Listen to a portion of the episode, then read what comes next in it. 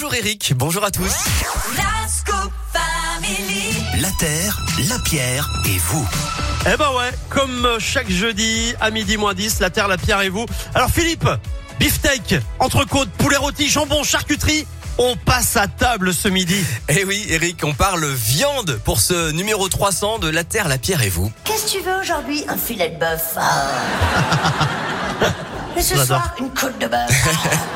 Eh oui. Eh oui, Bah oui. Florence Foresti a bien raison. En France, on aime la viande. On en mange en moyenne 85 kilos par personne et par an. C'est deux fois plus que la moyenne mondiale. La consommation par personne a doublé depuis les années 60. Alors, il faut savoir que 30% de cette viande est importée et c'est même Ouais. 50% hein, pour le poulet. Et vous avez sûrement vu passer cette info cette semaine sur les réseaux sociaux. D'après une étude, si on mangeait moitié moins de viande, eh bien, on atteindrait nos objectifs pour le climat. Moins 75% d'émissions en 2050. C'est presque trop beau pour être vrai. Alors en fait Philippe, vous allez nous dire qu'en gros c'est pas tout à fait ça et du coup on va essayer de comprendre. Moi Ouais. j'ai vu passer aussi cette info et ouais bon. Alors en fait, l'alimentation représente euh, en gros un tiers de notre empreinte carbone, c'est considérable, euh, dont environ la moitié pour l'élevage. Et dans cette part de l'élevage, euh, celui des bovins pèse pour les deux tiers. Il y a le transport des animaux, de la marchandise, il y a la décomposition du fumier, il y a la transformation des produits, et puis il y a aussi bah, la fermentation, hein, le méthane, hein, les, les fameux pets de vache.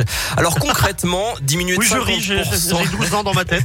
Bon. Concrètement, diminuer de 50% la consommation de viande ne suffirait pas à atteindre notre objectif, mais ça aurait quand même un impact énorme sur la diminution des émissions de CO2, la lutte contre le réchauffement climatique, la préservation des sols et les économies d'eau.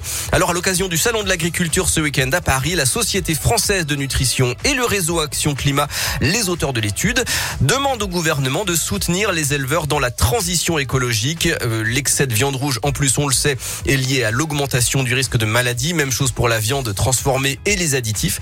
Alors le but, eh ben, c'est de manger moins de viande, mais de meilleure qualité, raisonnée et locale pour faire vivre l'élevage français. Ça fait du bien à son corps et ça fait du bien à la planète. Eh bien merci beaucoup euh, Philippe Lapierre, c'est presque l'heure de manger, on va se faire une petite pirade, ça vous va? Avec grand Euh, plaisir. Le mec a tout compris. Mais pas tous les jours. Moi c'est ça. Voilà. Merci en tout cas euh, Philippe, on se retrouve après les vacances. On fait comme